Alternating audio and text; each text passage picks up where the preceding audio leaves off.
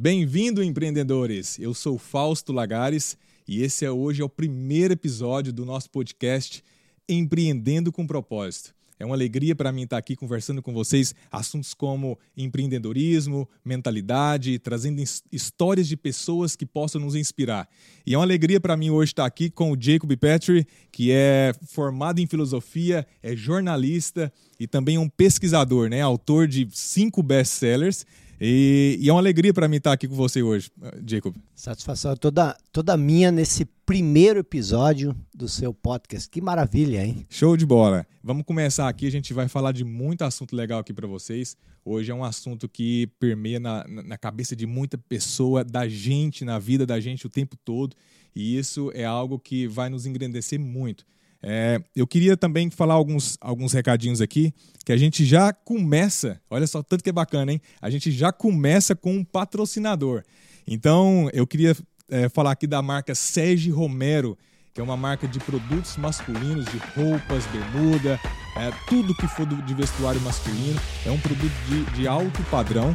Mas é uma das coisas que é interessante falar é que os produtos são de altíssimas qualidades, mas com preço justo. E o Marcos, que é um dos empreendedores, que é o dono dessa marca, ele costuma falar um negócio que é muito interessante. São produtos originais com preços de outlet. Eu vou deixar aqui um, um, um QR Code, um QR Code aqui na, no, no cantinho da tela para vocês acessarem, poderem comprar.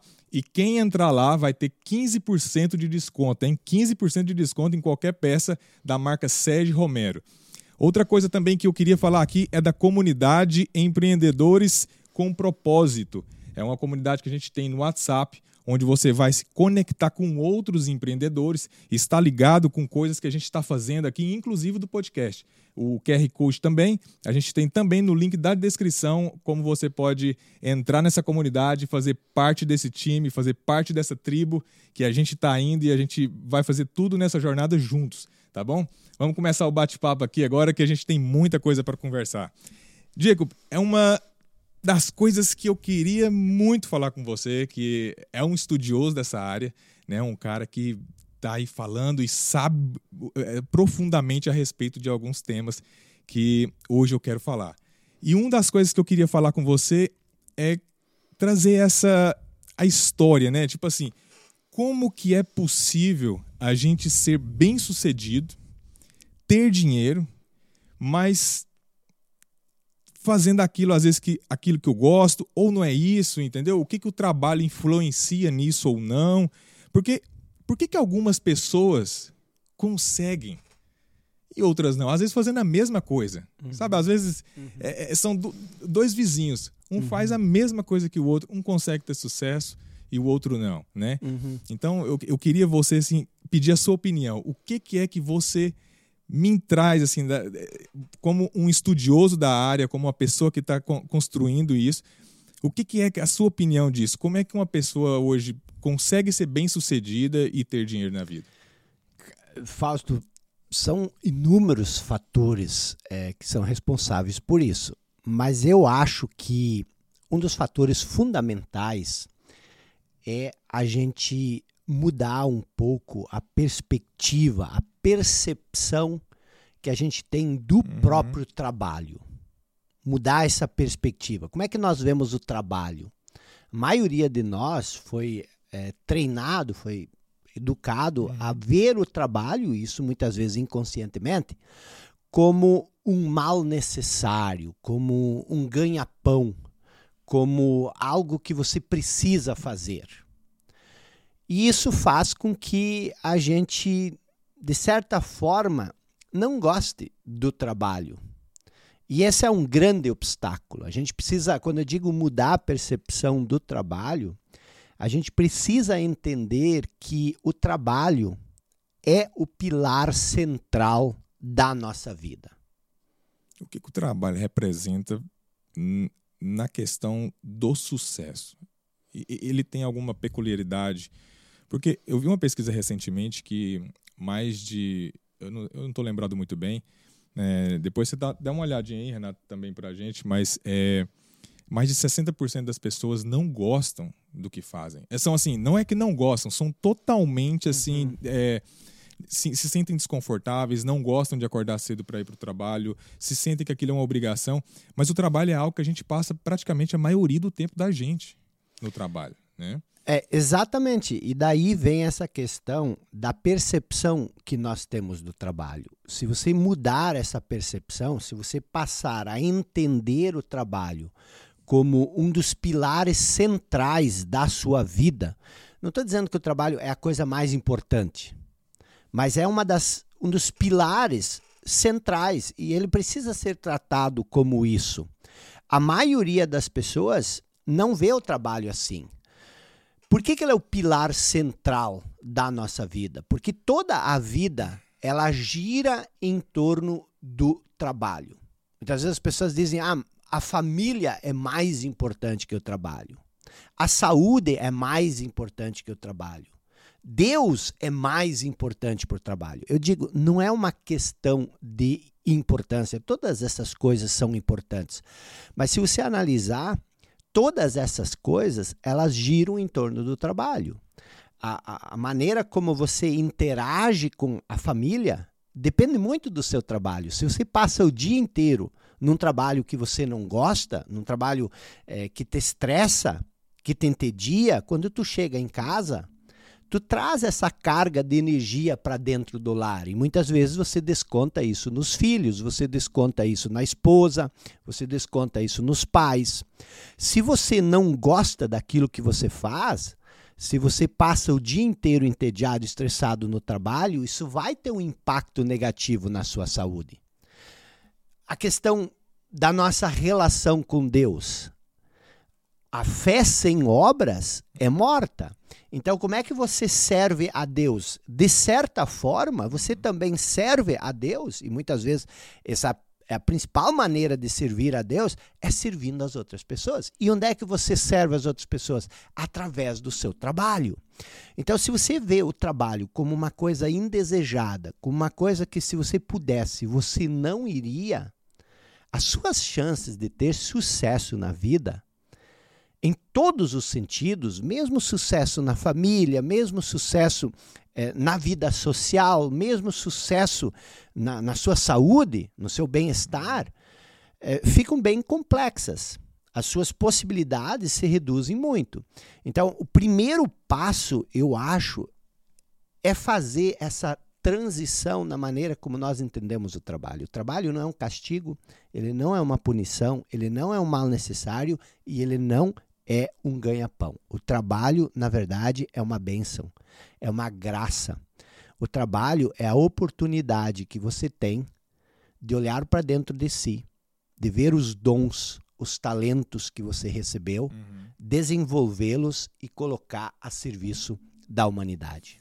Eu trabalho com criação de marca pessoais para muitas pessoas, mas tem muita gente que me procura também falando muitas das vezes é, que ela ainda não está fazendo aquilo que ela queria, uhum. mas que ela queria é, começar a desenvolver uma marca pessoal para para trabalhar naquilo que ela realmente ama e ela poder desenvolver mais. Uhum. E isso é uma carreira, é, um, uhum. é, é, construir uma carreira, desenvolver uma carreira. Só que essas pessoas têm um pilar, tem uma, uma, uma parede que, que. Tem muitas que já estão fazendo aquilo uhum. que, que, que, já querem e a, eu, eu, a gente dá um impulso para isso, mas e essas pessoas aqui, o que, que eu poderia trazer para elas, até para essas pessoas entenderem como que é desenvolver uma carreira nesse uhum. sentido? É, para desenvolver uma carreira, obviamente, nós precisamos de tempo. Nós precisamos de tempo, por quê?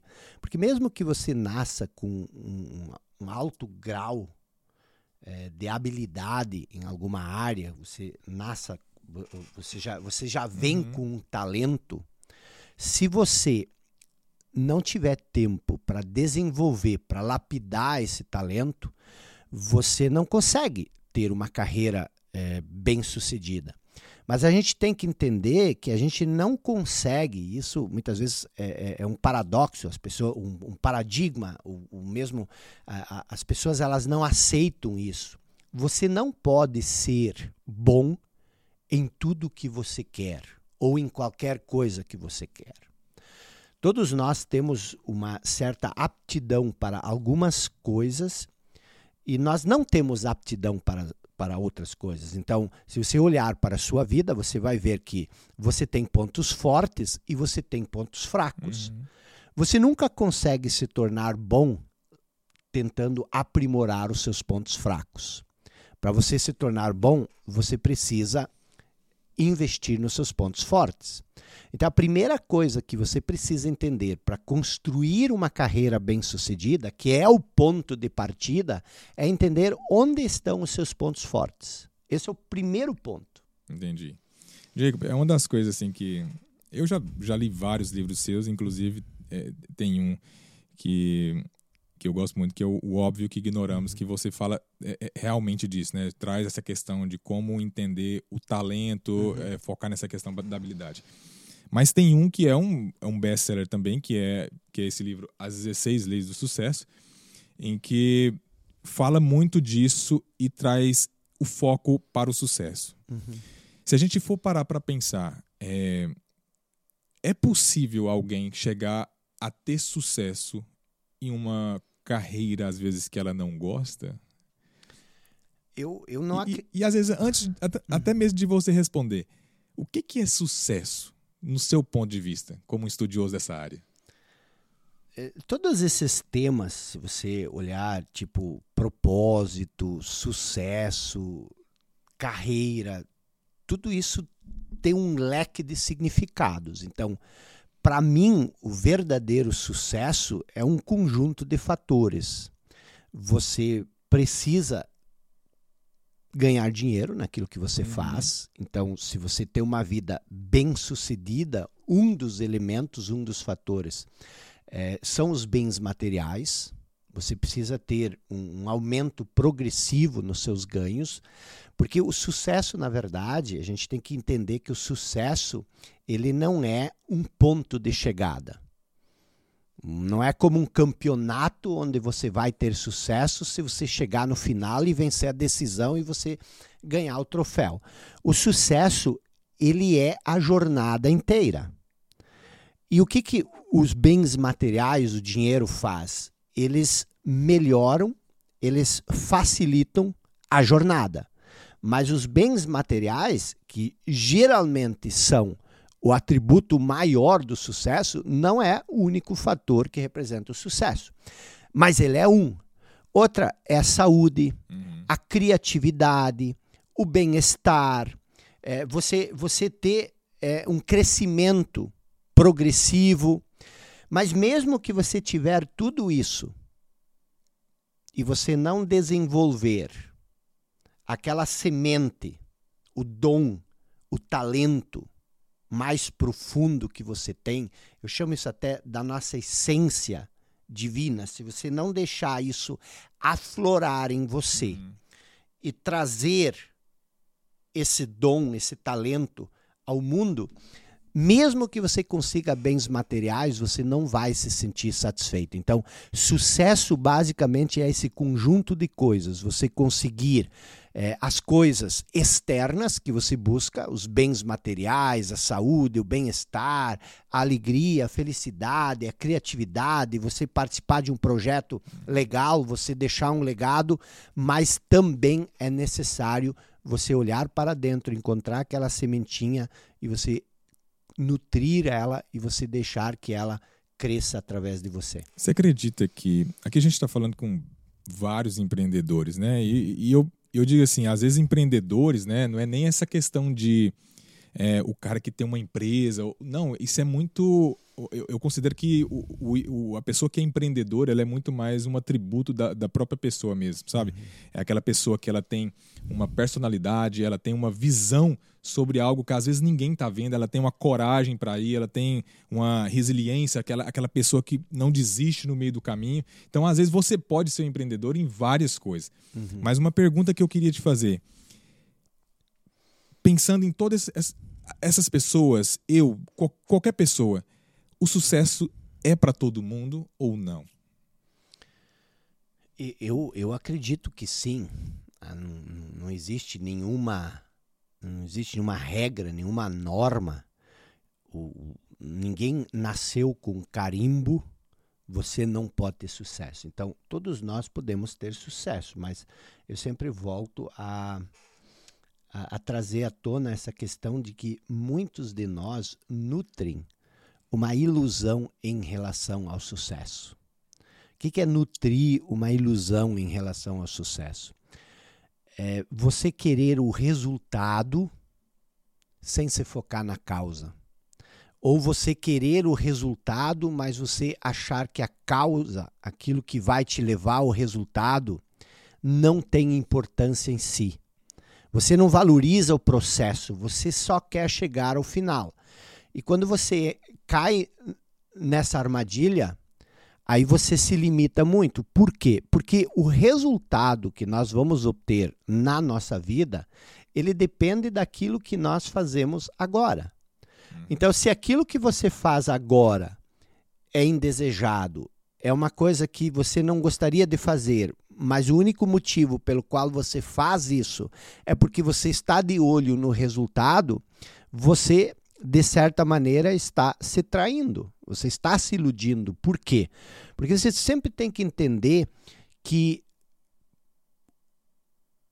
o passo mais importante que você está dando, e que também é o único passo que você está dando, é aquilo que você está fazendo nesse momento. Então, aquilo que você faz agora, nesse momento, é mais importante do que o resultado.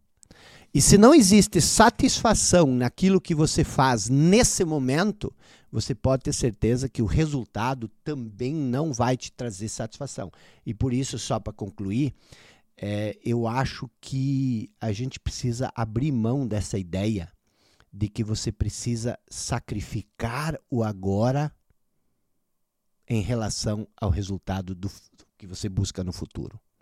Não existe nada mais importante do que esse momento. Uhum. E se você encontrar a alegria, se você encontrar a satisfação, a paz, o entusiasmo, a plenitude, a abundância nesse momento, significa que os frutos disso que você sente agora, eles vão aparecer no futuro. Uma das coisas que você traz nesse livro aqui que eu já eu tô relendo ele de novo, uhum. né? Esse aqui vai virar uma bíblia para mim. É, mas uma das a primeira coisa que você faz aqui, você traz as 16 leis do sucesso. Uhum. E a primeira, vou até, vou até abrir aqui, ó. a primeira que você traz aqui, ó, começando, é tem uma na primeira página, uhum. crie um propósito. Uhum se aqui está falando de 16 leis para eu chegar uhum, a ter uhum. sucesso uhum. na vida, e o que, que significa esse propósito aqui que você diz, traz nesse momento aqui? É, a, a questão do propósito, é, ela também é uma questão muito ampla, mas nesse sentido literal do, do, do livro, é, definir um propósito significa você começar com um fim em mente. O que, que seria começar um fim em mente? Você começar agora tendo a intenção clara de onde você quer chegar. E isso é extremamente necessário, por quê? Porque o sucesso, todo sucesso, ele é igual uhum. ao seu nível de poder pessoal. Então, o que, que acontece? Você nunca vai ter um sucesso maior do que o seu nível de poder pessoal. Pelo menos não por muito tempo. O que, que seria esse poder pessoal? O, o poder pessoal é, é, é a soma de duas coisas: é a sua aptidão, aquilo que você é apto a fazer, e a sua atitude, que é o seu modo de pensar. Então, deixa eu esquematizar isso. Uhum o sucesso que você tem na vida, ele sempre é diretamente proporcional ao seu nível de poder pessoal. Você nunca vai ter um sucesso maior do que o seu nível de poder pessoal. E você também nunca vai ter um, su um sucesso menor do que seu nível de poder pessoal. Isso pode acontecer por algum período. Uhum. Alguém não reconhece o seu trabalho, mas logo vai vir alguém que reconhece o seu poder e vai estar disposto a investir mais em você. Então, seu sucesso é igual ao nível de poder pessoal. Se você quer aumentar o seu sucesso na vida, você precisa aumentar o seu nível de poder pessoal. Deixa eu te dar um exemplo. Uhum.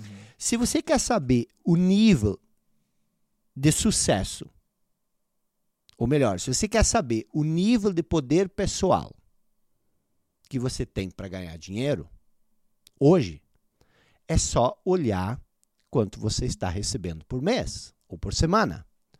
Se você quer receber mais, mas você não consegue, é porque você não tem poder de ganhar mais.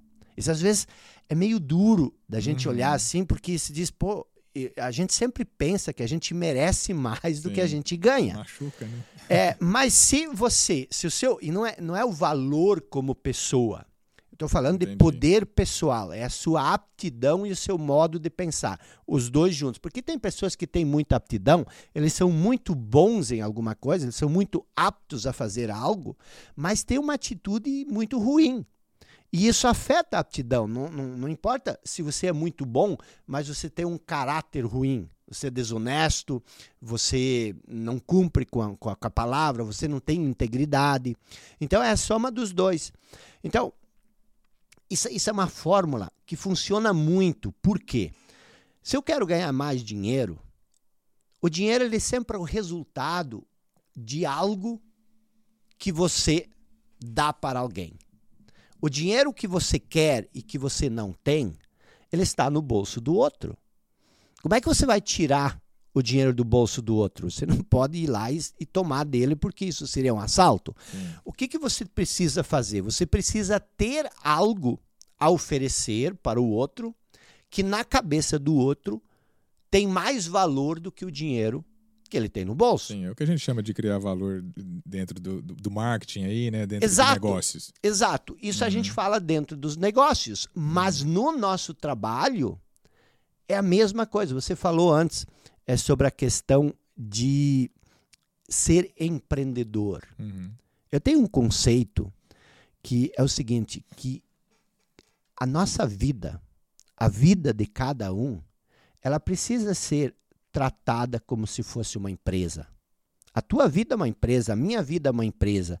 E qual o papel, qual a razão da empresa existir? Ela tem que ter um produto ou um serviço.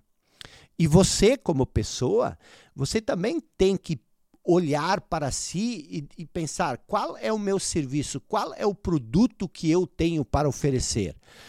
O sucesso, ele nasce em decorrência disso. E o propósito, que você me perguntou o que é o propósito, o propósito é exatamente você determinar de antemão qual é o produto que você vai desenvolver, qual é o serviço que você vai prestar.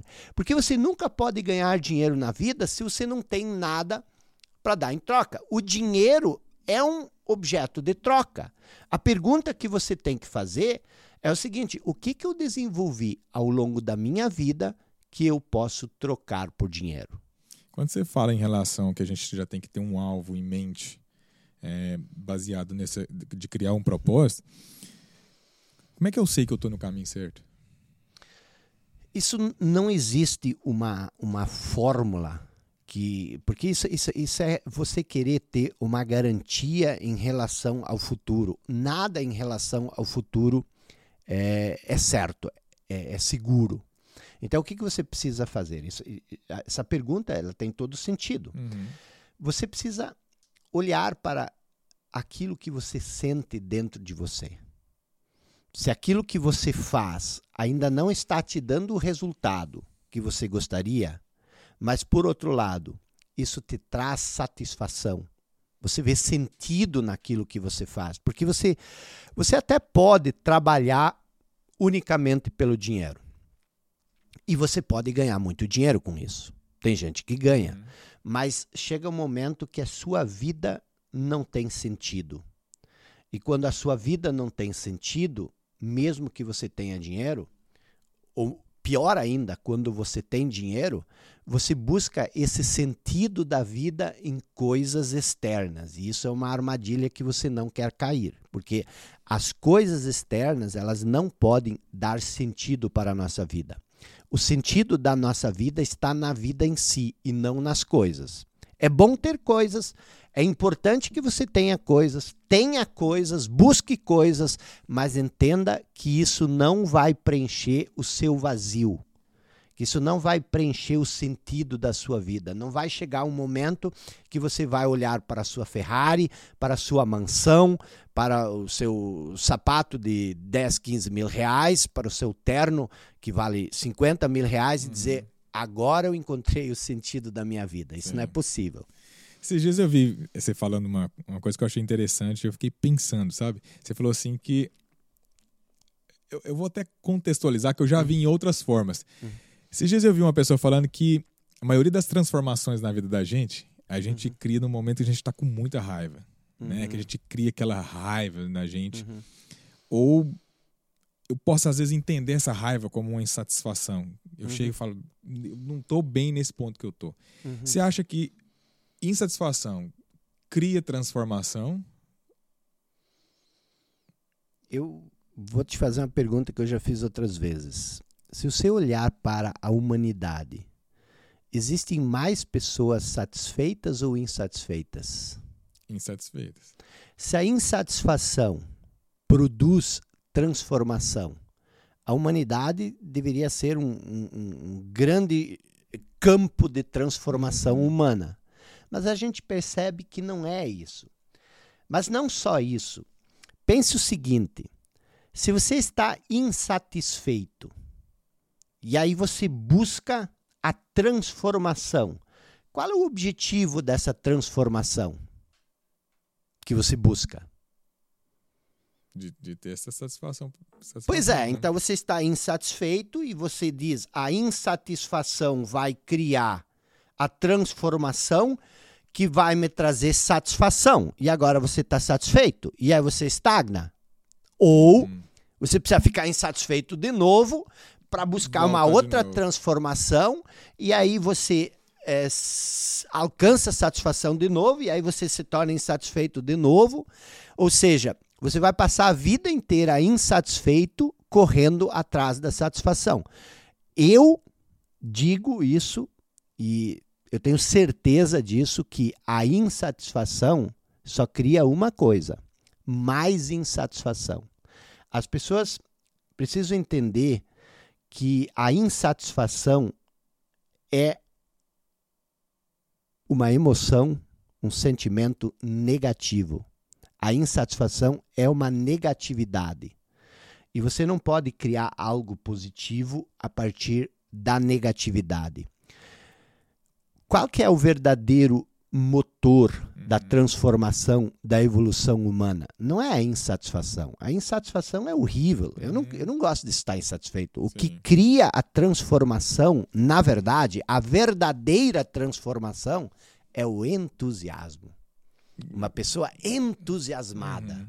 Essa sim, ela cria a transformação. É, você, você, traz esse conceito nesse, nesse livro aqui também, da questão de que é uma das leis, né? Exato. Eu, por estar. Tá eu sou advogado, né? Então, uhum. eu se eu fosse imaginar aqui em relação à questão da, de lei, a maneira que você uhum. colocou o título, né?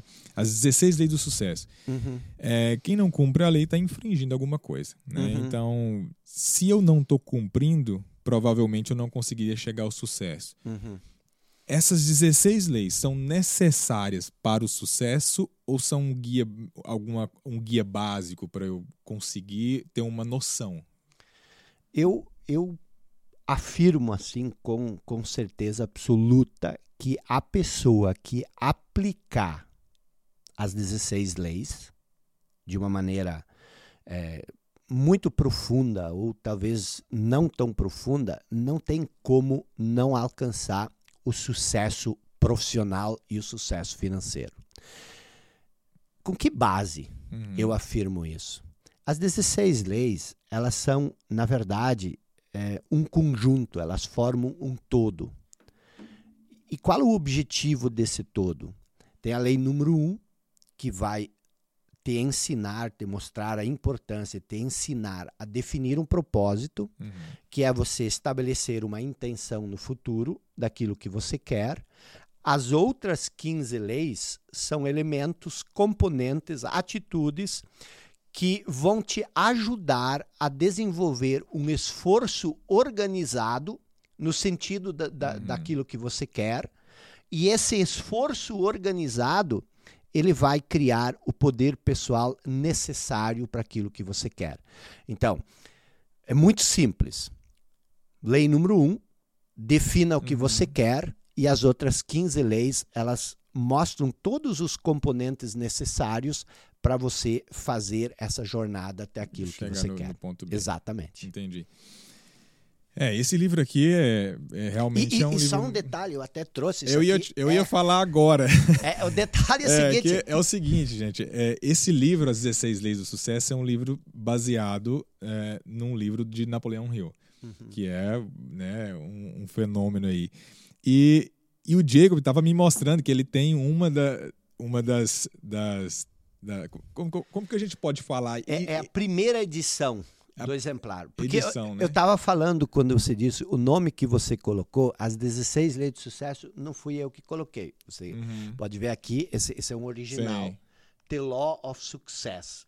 Então, já é a lei do sucesso. Eu só coloquei as 16 leis, Uhum. porque na verdade são 16 leis. Isso aqui, é, é, Fausto, é uma relíquia. Existem pouquíssimos exemplares no mundo. E qual que é o ano aí que você tinha falado aí? Você, você pode olhar, essa edição é a edição de 1928. É a primeira publicação. Napoleão Hill escreveu as leis do sucesso e, e olha que interessante, são, é um conjunto de oito volumes.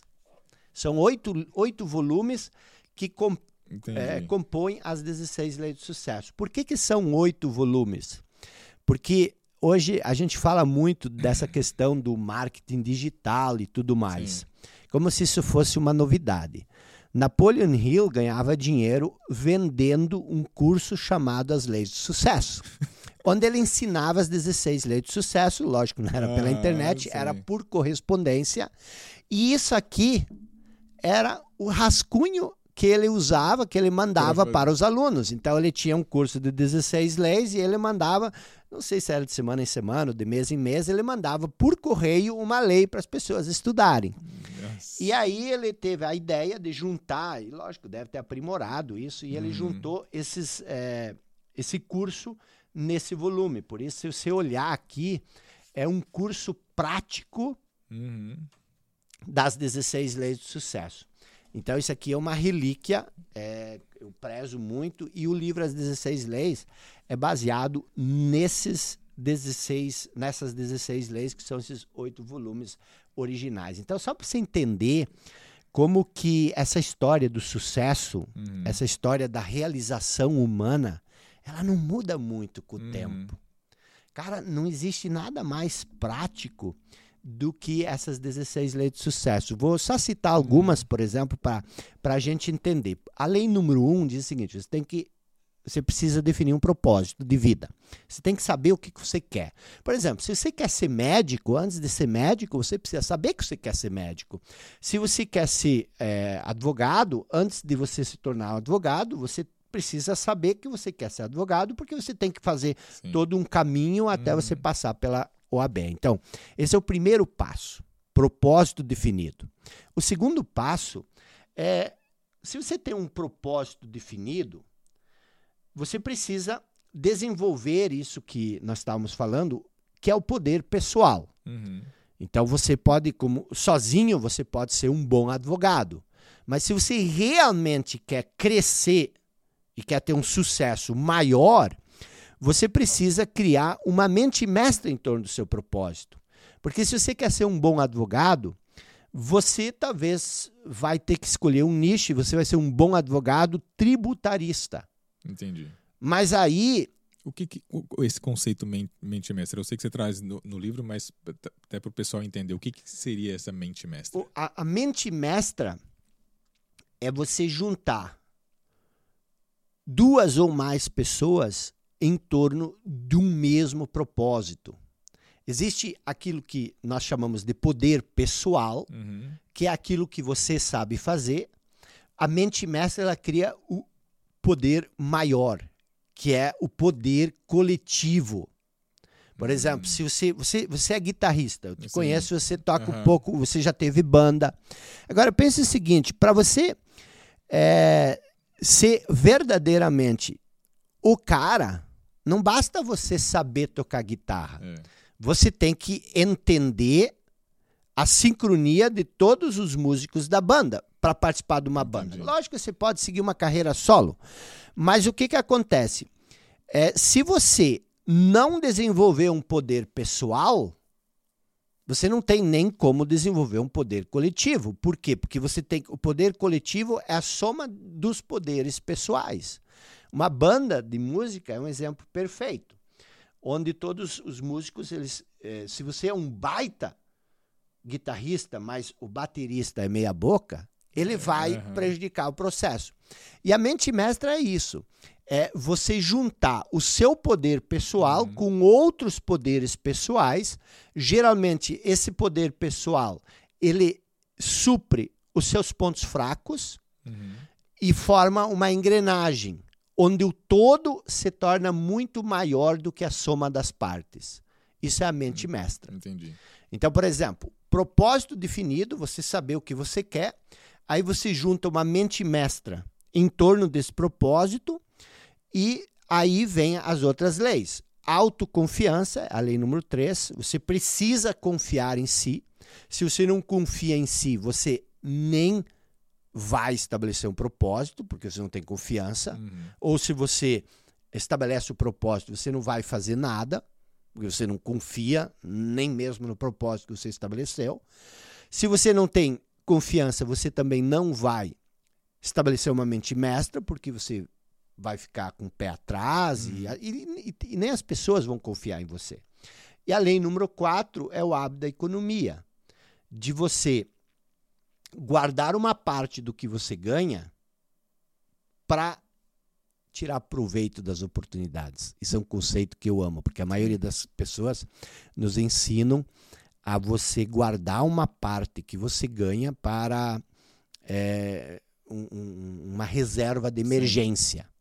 As pessoas dizem que você precisa guardar uma parte do que você ganha para o período das vacas magras. Uhum.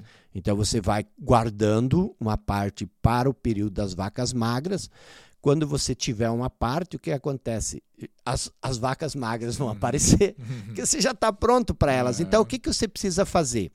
O, o, o Hill diz o seguinte: você precisa guardar uma parte do que você ganha para tirar proveito das oportunidades quando elas aparecem. Por exemplo, só para encerrar essa ideia do- do- do- de tirar proveito da oportunidade. Se você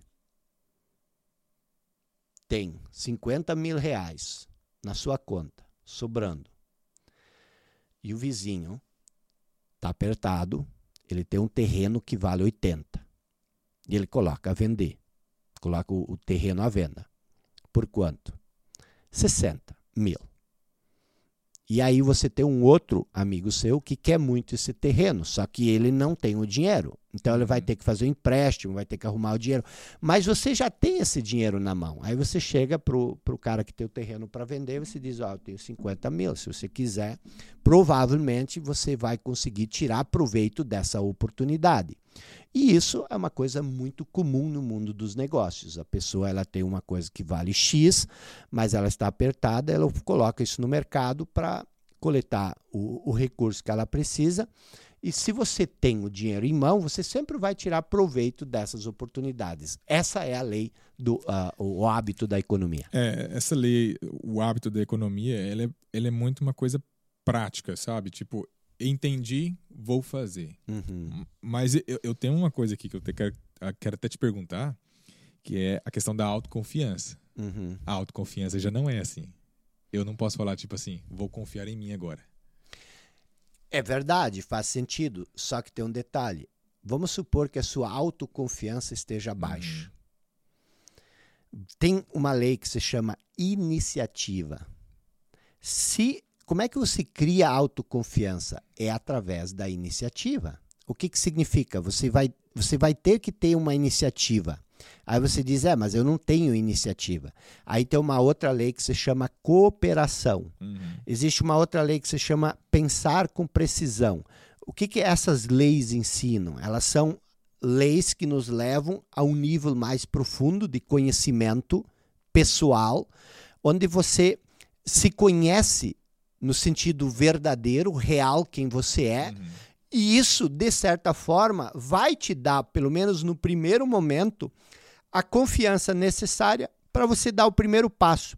Quando você dá o primeiro passo e você se esforça para realizar é, esse objetivo que você definiu ali no início, esse primeiro passo ele vai te trazer uma pequena conquista e isso já vai aumentar a sua confiança.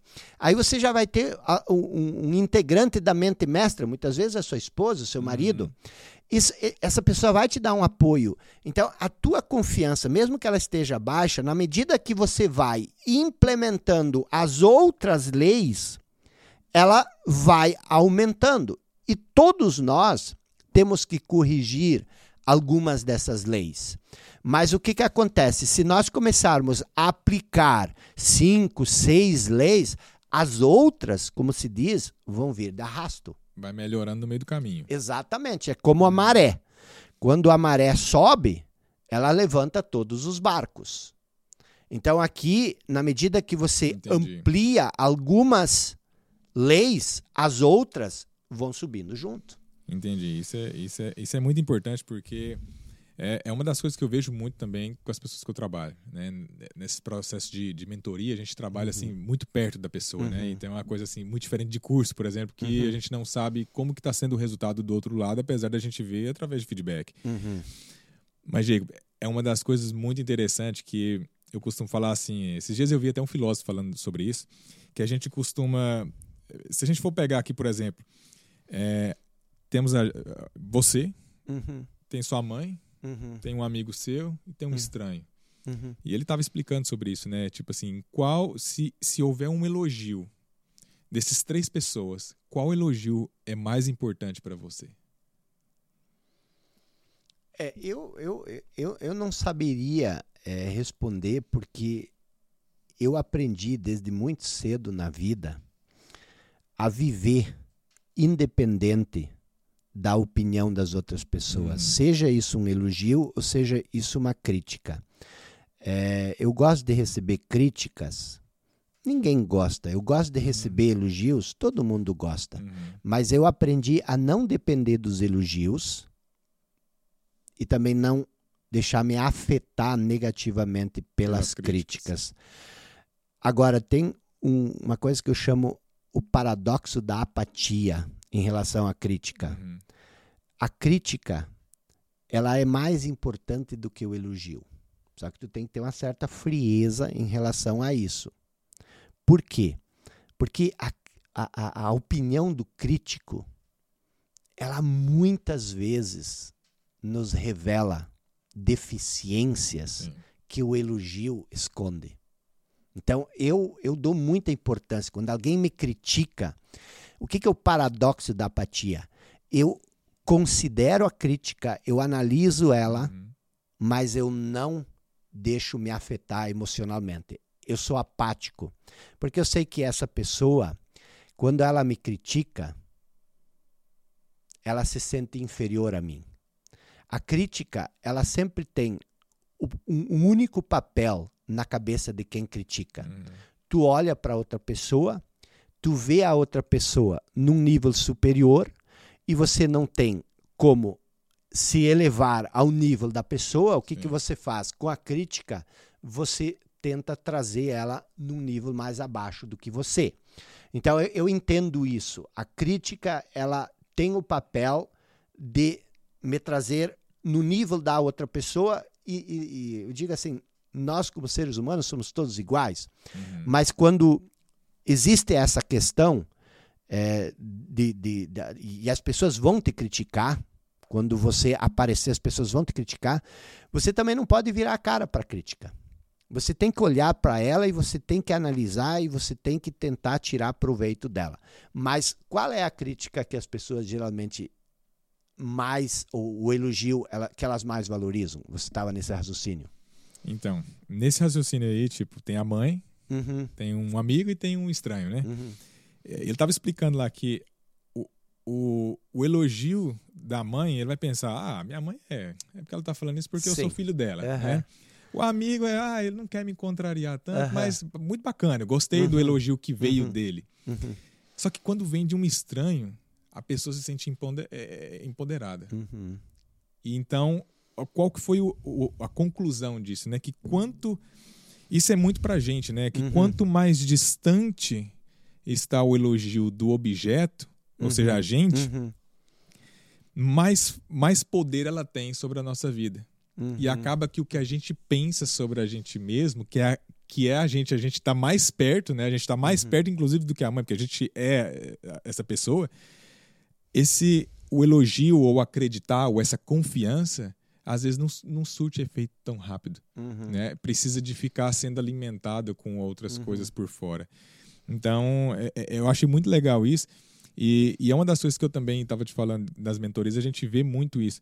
Que pessoas que às vezes não mudaram nada na vida delas. Uhum. Mas às vezes, assim, no decorrer do tempo, dessa, dessa interação com a pessoa, desse convívio, da gente mostrar algumas coisas, a pessoa passa a confiar mais uhum. E, uhum. E, e, desenvolver algo que, na verdade, sempre foi dela. Uhum. Entendeu? A gente, uhum. eu não estou fazendo mágica nenhuma, na verdade, ela só está uhum. se expressando Sim. mais, né? Por isso que eu estava achando muito importante esse ponto dessa lei da, da alta confiança. Você teve uma outra que você falou também, é, que é a, a lei da cooperação. Uhum. O que, que seria diferente essa lei da cooperação com essa lei, a, a lei da, da, mente mestra? É, isso é uma boa pergunta, Fausto. E o que, que acontece? Estudando toda a obra do Napoleon Hill e, e principalmente as pessoas que é, Napoleon Hill estudou e que, que ele entrevistou para escrever uhum. esse, esse trabalho, é, o que, que acontece? Napoleão Hill, como outros autores da época dele, eles, tinham, eles acreditavam numa coisa que se chama a inteligência infinita. Então, a mente humana é finita, mas existe uma outra mente, um outro tipo de inteligência que é infinita. Então, a mente ela tem uma uhum. inteligência finita e existe a inteligência infinita. E Napoleão Hill, ele acreditava piamente de que nós podemos ter acesso a essa inteligência infinita. Então, quando ele fala em cooperação, é você trabalhar em cooperação com as forças do universo, que são maiores do que você. Seria a fé? A fé talvez seria a ponte que nos conecta à inteligência infinita. Então, existe a inteligência infinita e existe a inteligência finita, que é a inteligência da mente. E a fé talvez seria o canal que nos conecta à inteligência infinita e que abre o portal através do qual a inteligência infinita se manifesta através de nós. Mas isso é um conceito muito importante e que a maioria, talvez 99% das pessoas que leem Napoleão Hill não entendem isso. E por isso a, a, compreensão da filosofia do sucesso de Napoleão Hill, ela fica totalmente hum. capenga se você não entende isso. Sim, porque ele, ele, ele, passa, ele fez uma uma varredura, né, em muitas pessoas, né? Então uhum. o cara sai uhum. analisando várias mentes uhum. e vendo hábitos. Uhum. E, e, e, é uma das coisas que, que, que, me chamou a atenção, porque quando ele. Eu fiquei imaginando a, palavra fé, sabe? Quando eu uhum. vi cooperação, é, mesmo nas leituras, que eu, eu não cheguei aqui nesse ponto ainda nessa, nessa leitura agora, uhum. mas eu lembro da, que eu, eu associei a fé. Mas essa fé que, que tipo de fé é essa? É uma fé a mim mesmo? É uma fé a, a, a um Deus? O que, que significa essa fé nesse caso, dentro de cooperação aqui? É, a fé, ela tal, também talvez seja um dos é, conceitos mais é, negligenciados ou mal compreendidos pela humanidade. A fé, ela nunca é em algo.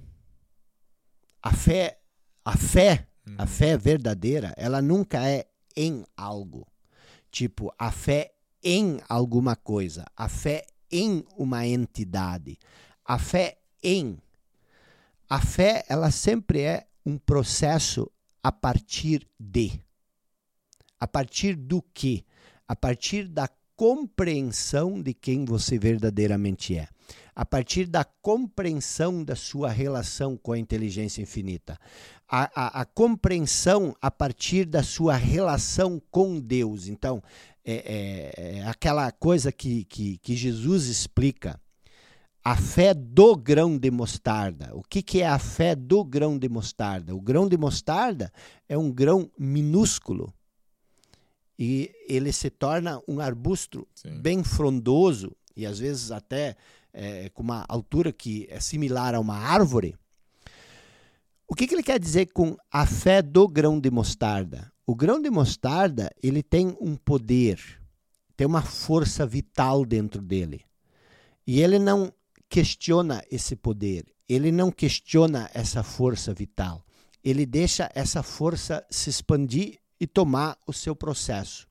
Nós, seres humanos, nós questionamos o nosso poder, nós criamos limitações que não existem. Por quê? Hum. Porque nós temos uma coisa que anula a fé, que é o conhecimento. Quando você conhece algo, você não precisa ter fé nisso. A maioria de nós só se baseia na segurança do conhecimento. Aquilo que você não conhece, você evita. Uhum. Então você primeiro procura conhecer para depois dar o passo. O que, que seria a fé? A fé é a certeza das coisas que nós não conhecemos. E isso é cooperação. Você entende que existe algo que te conduz pelo caminho. Uhum. E você se deixa conduzir. Você é uma expressão da vida. Então, deixa a vida se expressar através de você. Mas nós não. A maioria de nós corre atrás da vida. Eu não tenho vida eu preciso ter uma vida, eu preciso uhum. encontrar a minha vida, eu estou perdido na vida. Então, o, a gente nunca se perde na vida, a gente só se perde na mente. Fala-se muito em mindset hoje em dia, né? Mentalidade. Você acha que a mentalidade é o primeiro step ou ele vai acontecendo no meio do caminho? É, a, a mentalidade, ela pode ser uma coisa extremamente negativa. Por quê? Porque se você tem uma mentalidade fixa, por exemplo, a mentalidade, o mindset, uhum. é, são os teus padrões mentais, é aquilo Sim. que você acredita. E se você tem uma mentalidade fixa, estabelecida, essa mentalidade, esse mindset, ele na verdade é um padrão, é um molde, uhum. um molde mental e você não vai aceitar nada que esteja fora desse molde mental. Então, o que, que acontece? Quando você busca é, a transformação, quando você busca a mudança, é, geralmente você tenta fazer uma mudança de mindset, mudar suas crenças, mudar Isso. os seus padrões mentais. Isso, de certa forma, é um caminho possível. Só que, se você verdadeiramente analisar a vida das pessoas. Você pode pegar cinco pessoas que você conhece há mais de cinco anos, ou dez pessoas que você conhece há mais de cinco anos. Pode ser seu amigo, seu colega de infância, pode ser seu pai, seu irmão, Sim. eu não sei, seu tio. Cinco pessoas que você conhece há mais de cinco, a mais de dez anos. E se você olhar como essas pessoas eram financeiramente, sei lá, profissionalmente há cinco anos atrás e como elas são hoje, você pode fazer isso. Você vai ver que poucas pessoas mudaram uhum. durante uma década. Você pode pensar no, no, no, no seu pai. Há quantos uhum. anos o seu pai ou seus tios estão na mesma situação? E isso é porque nós não conseguimos nos libertar do nosso mindset, da nossa mentalidade. Tem uma, uma frase que muito é usado nesse, hoje em dia, que é a gente é a média das cinco pessoas que a gente convive, com a gente, uhum. que a gente anda. Uhum. Na sua opinião, isso é verdade ou não? Você acredita nisso?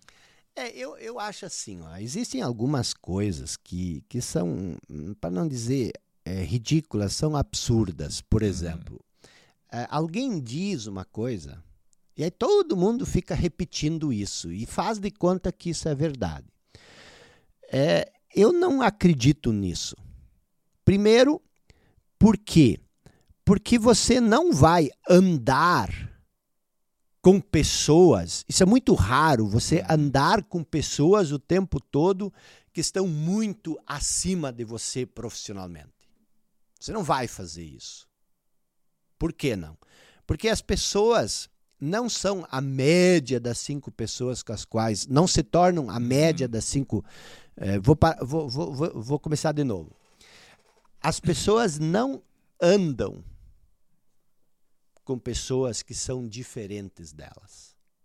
Então você não é a média, você não se torna a média das cinco pessoas com quem você mais anda.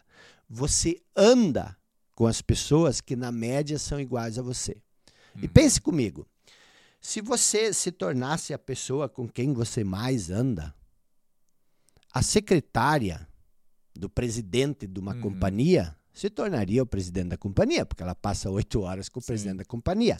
O motorista. Ou ele se tornaria também a funcionário, né? se tornaria um funcionário dele. Inverso. e outra coisa, se você está num nível mais abaixo, supor seu poder pessoal não é muito grande, uhum. Tenta andar com pessoas que têm um poder pessoal muito acima do seu. Elas não, quer dizer, elas não vão te dar o espaço. Então, assim, Muitas vezes as pessoas falam isso é porque elas querem vender um produto Entendi. e elas usam a, o seu poder pessoal. Você vai andar comigo e tal. Mas para mim assim não tem nada a ver. Entendi. Entendeu? Você vai andar com pessoas que estão num nível maior do que você poucas vezes na vida. Se você quer andar com pessoas que estão num nível superior ao seu, você precisa se tornar do nível delas. É, esse é, um, é bastante interessante a maneira que você colocou de você fica com pessoas que você se identifica, né? Exatamente. Que é a questão. De, é, é, é uma tribo, né? Exatamente. Até, por exemplo, na escola, é. quando a gente é, é criança, uhum. existem os grupinhos, né? E os grupinhos são muito assim. É, é, aquele ali é um grupo que é mais parecido comigo. Eu já não gosto uhum. daquele ali. Então uhum. a gente a, a, gente é que vai para esses negócios, né? Exatamente. E você não vai escolher pessoas que são muito diferentes do que você. Uhum. Ah, e, e as pessoas que, que, que, são iguais, elas são é, iguais no modo de pensar, Entendi. no modo de agir. Então, é, é, isso, isso acaba se equilibrando. E essa questão da influência, as pessoas é, é, serem influenciadas, você não acha que as pessoas são muito influenciáveis e através, por exemplo, de andar com alguém que às vezes é ruim, eu falo de andar assim. Quando eu falo andar, às vezes não é nem andar mesmo fisicamente, uhum. mas tá naquele ambiente, entendeu? Uhum. Isso não, não seria é, afetado também, não seria de parte uma coisa que afeta também a vida dessas pessoas? Não, é evidentemente que se você andar com um assaltante de banco o tempo inteiro, em algum momento você vai é, se juntar à gangue. Uhum. Né? Se você anda com. É, nem sempre, né? Porque Sim. eu já tive muitos amigos que eram amigos bem próximos e que eram consumidores é, é, de maconha. Sim. E, mas veja como é. Um dia eu experimentei. Por quê? Porque tu tá ali no meio e aí tu acaba experimentando. A minha sorte, eu não, mas eu não gostei nem um pouco, porque eh, eh, eu, eu não, não simpatizei com o cheiro. Uhum. E também não, não, não, fez nada, não mudou nada. que coisa aqui, hein? É. E, e aí, aí eu, eu, eu parei, disse, Deus livre, não, não, não me vem mais com isso perto de mim. Mas o que, que acontece? É evidente que você vai acabar se influenciando com as pessoas que você é, anda. Então, o que, que eu estou dizendo? Eu estou dizendo que você precisa sim escolher companhias que possam te ajudar a chegar onde você quer chegar. E isso é interessante, isso é importante, mas o que eu estou dizendo é, é que é, você simplesmente pensar que eu preciso me juntar com pessoas maiores do que eu para crescer, uhum. isso é uma ilusão. Entendi. Agora, evidente que se você estiver rodeado de más companhias, você vai é, é, ser afetado pelo comportamento dessas más companhias. E aí tem mais uma coisa que é muito importante. É você ter uma pessoa, ela não precisa nem andar com você, uhum. mas que você use como parâmetro, como ponto de referência e que você vai se guiando pelo tipo de atitude, pelo tipo de comportamento dela. Eu tenho muitas pessoas assim ao longo da vida. Entendi. E às vezes pessoas que não tinham nada a ver com isso. Eu, por exemplo, convivi muito tempo com um político. Uhum. Era um político muito habilidoso, muito hábil. E, e eu nunca, nunca iria seguir a carreira de político. Mas eu aprendi muita coisa com ele. E, obviamente, hoje não tem mais tanta coisa para aprender, mas durante esse estágio da minha vida isso foi fundamental. Hum. Eu mesmo tive o Valdir Bündchen, que é o pai e mentor da, da carreira da Gisele Bündchen, Sim. como um mentor ao longo de 20 anos. E a gente não Caramba. conviveu muito durante 15, 16 dos últimos anos. Teve um tempo em que a gente esteve mais próximo. Mas sempre que eu precisava de alguma orientação, eu procurava ele para me orientar. Como é que eu faço isso? Como é que eu faço aquilo? Então, isso é importante, mas eu não ando com essa pessoa. Essa pessoa é meu ponto de referência, Entendi. ela é meu mentor, ela é meu orientador, ela é a pessoa a qual eu recorro quando eu estou em apuros Uhum. ou não sei o que fazer. Você acha que toda pessoa precisa de, de pelo menos um mentor na vida, de, de algumas áreas?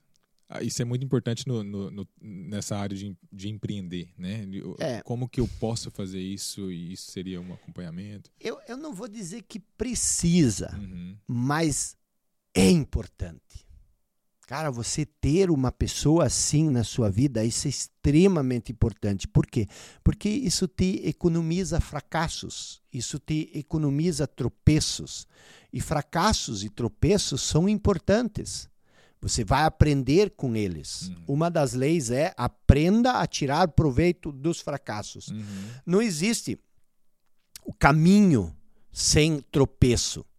Mas o tropeço não é uma coisa negativa. O fracasso não pode ser visto como uma coisa negativa. O fracasso, é, se você aprender com o fracasso, se você aprender com o tropeço, ele não é mais um fracasso, porque você aprendeu, ele se tornou uma vitória, ele se tornou uma coisa positiva.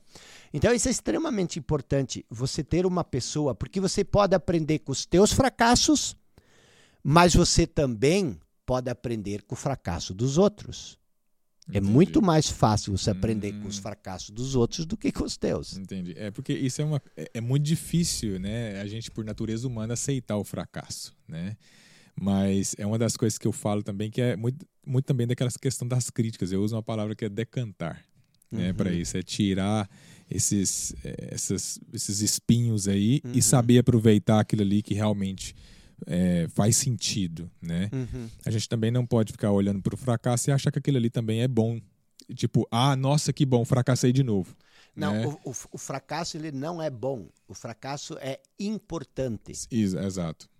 E ele é importante por dois motivos. Se você não souber lidar com ele, ele vai te jogar num buraco da estagnação.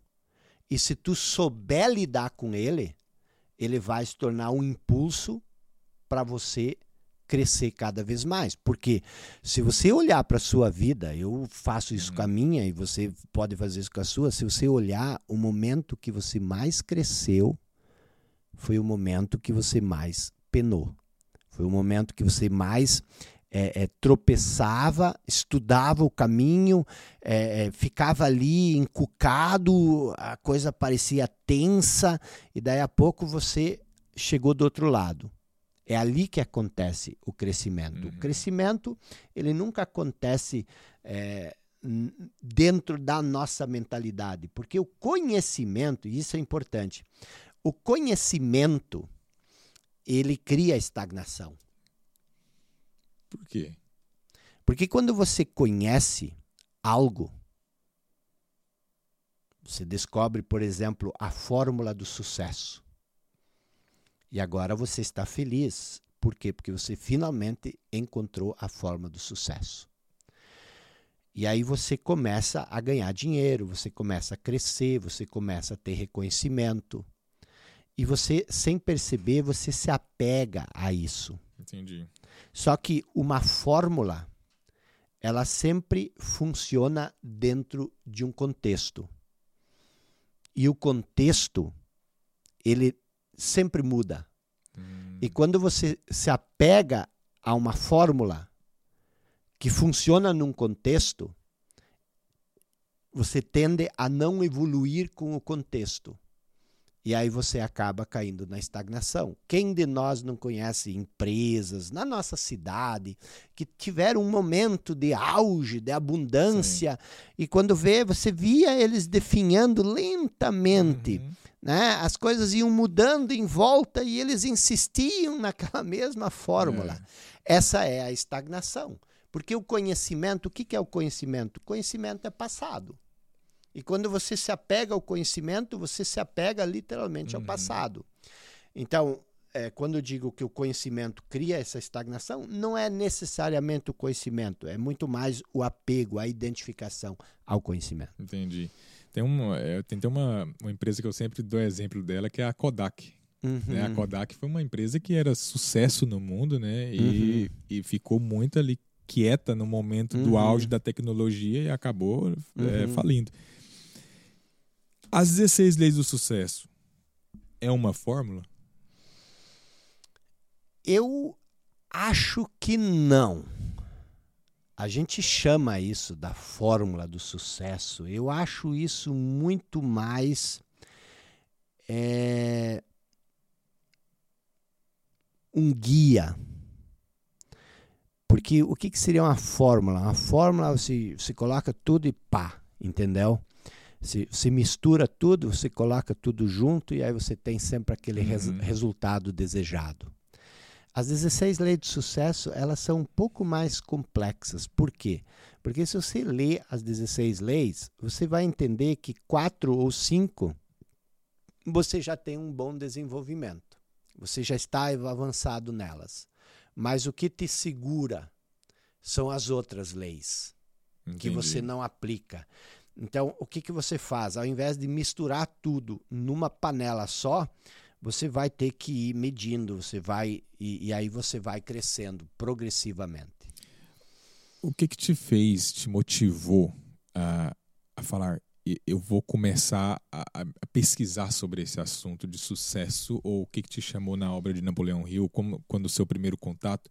Como que foi essa essa iniciativa de mudança, né? Porque hoje o, o Jacob Petrie é, um, é uma pessoa de sucesso, né? E, às vezes vou, você, eu quero saber até a sua definição também para você mesmo, mas eu considero você uma pessoa de sucesso, uma pessoa que que está aí no auge da carreira e Uhum. muito muito bem. Mas como é, como que começou toda essa história? É, eu acho Sabe que aquele aquele fogo Sim. só para a gente Uhum. saber, principalmente para quem está assistindo, né? Uhum. Qual foi o, o- o ponto de virada ali? o ponto de virada, Fausto, não foi um ponto, foi uma linha. Uhum. Por quê? É, eu desde muito cedo, e não sei da onde isso veio, Uhum. mas eu desde muito cedo eu lia muito. E a leitura, ela criou em mim o desejo de escrever. Então, eu desde muito cedo eu queria me tornar escritor. Entendi. Mas tu imagina o seguinte, esses dias eu vi alguém falando, dizendo assim, eu fui forjado para ser um campeão. Eu fui treinado para ser campeão. E eu pensei, nossa, eu fui forjado, fui treinado para cuidar dos porcos, para cuidar das vacas, para limpar o inso na roça. Eu não fui forjado para ser um campeão, eu não fui forjado para ser um Ah. vencedor. O meu treino era isso, né? Tirar leite da vaca, tra- tratar o porco, fazer lavagem, essas coisas do sítio do pica-pau amarelo. Então, o que que acontece? Mas eu tinha esse desejo. E eu acreditava que eu iria realizar esse desejo? Não. Mas eu tinha esse desejo. Entendi. E aí, quando você tem um desejo e você acalenta esse desejo, algumas coisas começam a acontecer. E uma dessas coisas que, que, que começou a acontecer foi, por exemplo, eu não tinha como ir estudar, porque eu morava muito no interior, não tinha ensino médio só tinha o ensino fundamental. Aí eu terminei o ensino fundamental, aí para estudar eu teria que sair de casa, mas o pai precisava de gente para cuidar da roça, aí eu tinha que ficar em casa. Uhum. E aí cheguei, cheguei assim aos 16, 17 anos, eu terminei o ensino fundamental muito cedo, foi aos 14 anos, e aí eu tive um vácuo aí de três anos que eu não pude ir no colégio. E esse, esse ano. Hã? O que, que aconteceu? O que, que eu não pude ir no É. colégio? Mas para ir no colégio eu ia ter que acordar às 5 horas da manhã, pegar um ônibus, é, caminhar um, um quilômetro até a parada de ônibus, Uhum. aí pegar é, o ônibus e viajar uma hora e meia até a escola, e aí depois fazer esse processo de volta. Aí se ia o dia. Entendi. E ainda tinha que pagar o ônibus. Nossa. E eu não tinha dinheiro, o pai não tinha dinheiro. Então eu tinha que ficar em casa ajudar na roça. Então eu fiquei Entendi. três anos sem estudar. Mas nesses três anos, eu tenho certeza absoluta que eu li muito mais livro do que muito estudante. Imagina. Então eu tinha uma irmã que ia para a escola, para o ensino médio. E eu jogava futebol no time da comunidade e, o meu, e o professor dessa minha irmã também jogava futebol e, e eu era bom e ele também era Uhum. bom e a gente tinha essa, essa, essa conexão. Ele gostava de mim, eu gostava dele. E eu mandava um bilhetinho com minha irmã para ele, que era professor de gramática, mandar livros para mim. Através da minha irmã. E aí ele mandava livros para mim e eu lia. Eu lia muito livro. Por quê? Uhum. Porque eu tinha ah, muito tempo disponível à noite Sim. e tudo mais. E isso provocou em mim o desejo cada vez mais forte de ser escritor. Esse mesmo professor, ele, me, ele disse, por que, que você não vai estudar num seminário? Hum.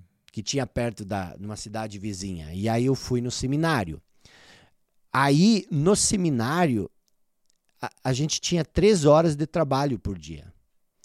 E não sei por que eu durante os três anos que eu estava no seminário eu praticamente passei todo o tempo e a gente não escolhia onde Uhum. trabalhava. Era o, o reitor que distribuía. Ah, sim, entendi. E não sei por que cargas da água, eu quase passei os três anos trabalhando na biblioteca do seminário. E era uma biblioteca completa. Paraíso, então. E aí eu estava ali no, no, no meu habitat. E eu li muito. E o que, que acontece? Quando eu saí dali, eu fui conhecer o Valdir Bündchen. Ah, entendi. E aí o Valdir Bündchen estava começando a estruturar a carreira da Gisele Bündchen. Uhum. E aí eu comecei a olhar aquilo. E eu comecei a pensar, nossa, então é assim que se faz para estruturar uma carreira? E eu comecei meio que a olhar para isso e, e- e comecei a pensar nisso e Uhum. me- a me estruturar nisso. E aí eu me colei no Valdir. E aí o Valdir escreveu um livro Uhum. e lançou um livro. E aí eu pensei, nossa, então esse é o caminho.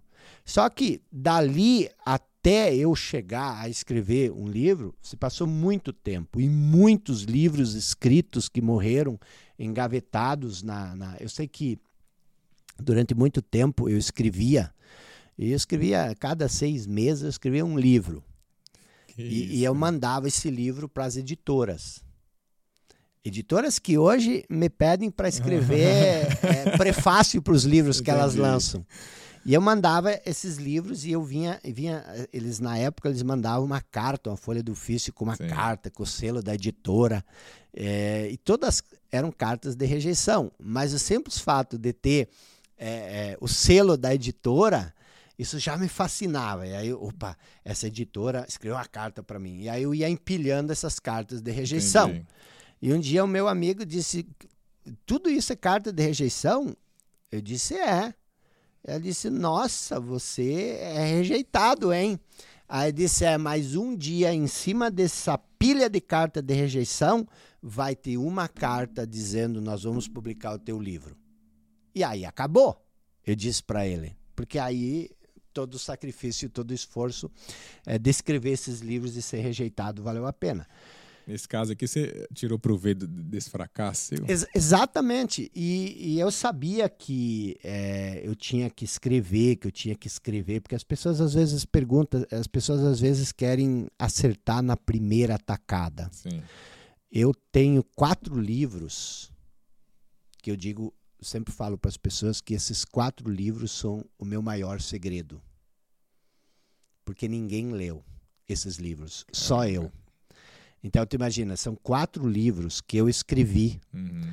e que são livros impressos, né? Lógico que eu tirei Qu- hoje. Quantos livros você já es- escreveu? Eu sei que você tem cinco best-sellers é, aí. publi- eu publicados assim que viraram esse Uhum. material impresso Uhum. no papel são nove Hum, e cinco deles são best-sellers. Mas eu devo ter escrevido já uns 20, 30 livros na minha vida. caramba. né, que são livros que às vezes eu acho um livro é um livro quase acabado e aí eu digo nossa olha que interessante eu começo a ler mas é, é escrever escrever escrever essa era a grande a grande sacada e isso me levou a me perguntar cara eu já escrevi quatro livros que ninguém leu outros que nunca publiquei tem alguma coisa errada aí eu comecei a estudar pessoas que escrevem livros para entender como que eles chegaram ao sucesso, qual o caminho que eles buscaram. E aí um dia, aí em Manhattan, em Nova York, eu entrei em contato com esses livros. E aí o cara falou para mim que ele explicou mais ou menos o que, que- o, que, o que é o livro The Law of Success, as, as leis do sucesso. E aí eu li esse livro. E aí eu vi que Napoleon Hill já tinha feito isso na área do empreendedorismo que eu estava fazendo para tentar entender o que as pessoas faziam para ter sucesso como escritores. E aí eu comecei a estudar e eu vi que isso se aplica a tudo. É pra vida toda, né? Não, e para todas as áreas, é, exatamente. Para todas as áreas da vida. E aí eu comecei a estudar, aí eu li todos esses volumes, eu li todos os outros livros. Eu, eu, é, Napoleon Hill tinha uma, uma revista chamada The, The Golden Rule, Uhum. A Regra de Ouro. Comecei a procurar essas revistas e tudo mais, e eu comecei a me aprofundar em Napoleon Hill. Me ajudou muito, né? É, foi muito importante, foi muito, muito interessante essa jornada. Hoje eu, né, eu queria passar praticamente esse tema de como ser bem sucedido e ter dinheiro. A gente Hum. passou muito genérico, assim, porque é uma leitura que eu estou fazendo do livro e eu acho que nada melhor do que a gente falasse desse tema aqui com vocês também, que estão aí nessa jornada do empreendedorismo, para a gente saber como tomar cada passo, né, essas decisões da vida da gente. Então, Jacob, eu queria até te fazer um, é, um desafio, na verdade. É, tem muita coisa aqui. Eu, é, lendo, né, a gente tem essas, essas, essas leis também. O que, que você acha da gente fazer aí é, outros podcasts também, outros episódios, né? É, falando mais assim, indo mais fundo um pouco, para a gente trazer mais informação. Mas vamos lá, eu topo. Se é para passar conhecimento, essa é a nossa função, é a nossa missão de vida. E eu sempre digo, Fausto, e eu Uhum. acho que isso é importante as pessoas entenderem. A profundidade, ela sempre vence a superficialidade. Então, em tudo que a gente faz, a gente precisa se aprofundar. E isso, falando de carreira, isso é extremamente importante você se perguntar o que, que eu verdadeiramente sei fazer. Qual é a profundidade que eu sei fazer isso? Para mim, isso é a pergunta-chave. Se você escreve livros, quão bom você é em escrever livros? Com que profundidade você se especializou? Se você é um dentista, quão bom você é na sua área, no seu nicho? E aí, você não pode ser aquele cara que sabe de tudo um pouco. Um Severino. É. Um Severino, né? É. Você, Faz você, tudo. Você precisa é, se tornar profundamente qualificado em uma coisa. Entendi. A profundidade, ela sempre vence a superficialidade. E as pessoas às vezes me perguntam, mas aí eu não vou me tornar um bitolado? Não. Porque se você já tentou cavar um poço fundo, Aham. tu não consegue cavar um poço fundo se você não tiver uma abertura grande em cima. Exato. Então, na medida que você vai aprofundando, a abertura ela vai se expandindo. Então, você vai saber muitas coisas, de várias coisas, no momento que você se tornar profundo em uma coisa. Exato. O que você não pode é saber várias coisas, de muitas coisas, e não se aprofundar em nada. É uma carreira bem sucedida. Eu digo que é, é um metro a cada vez na mesma direção e não um metro para cada lado. Né? Exatamente, né? exatamente. É, pode ir a pouco a pouco o processo, respeitando esse processo, mas uhum. que você sabe essa direção que você está indo e você está construindo algo que é muito maior. Né? Profundidade. É, vamos, é. vamos, vamos é, marcar um próximo encontro, a gente pode conversar. Uhum. Esse podcast, gente, é um podcast que a gente faz. É, a gente está aqui nos Estados Unidos, a gente está aqui pertinho de Nova York. E, e fica até fácil para mim também aqui conversar com o Diego, porque a gente mora perto. E eu vou fazer esse compromisso com vocês de trazer muita informação, porque esse livro, para mim, é, é, a Bíblia do empreendedorismo e a Bíblia também para a vida da gente, né? para todas as áreas que a, que a gente tem. Então, eu quero fazer um convite para vocês já para assinar também o, o, nosso canal aqui, para estar tá recebendo notificações, para estar tá recebendo essas notificações dos próximos episódios, né? Siga a gente também nas redes sociais, o meu Instagram é Fausto Lagares, o do Jacob é, é o Jacob Petri, tá também aqui nas descrições. E, e vamos lá, eu vou. Quero agradecer, Diego, a sua presença aqui. Hoje foi é, excepcional conversar um pouco mais de sucesso de uhum. carreira com você, de como que a gente define esse primeiro passo. Eu acho que isso contribui demais para a nossa vida. E te agradecer. É, estamos aí de portas abertas também. A gente vai marcar os próximos episódios e a gente vai lançando aí. Cara, foi uma honra para mim participar desse primeiro podcast é. de muitos, tenho certeza, e vocês podem também ter certeza, eu conheço o Fausto, que esse podcast veio para arrebentar. Valeu é? demais. É isso Valeu. aí. Valeu demais. Tamo junto. Valeu, pessoal. Um abraço, viu? Até mais.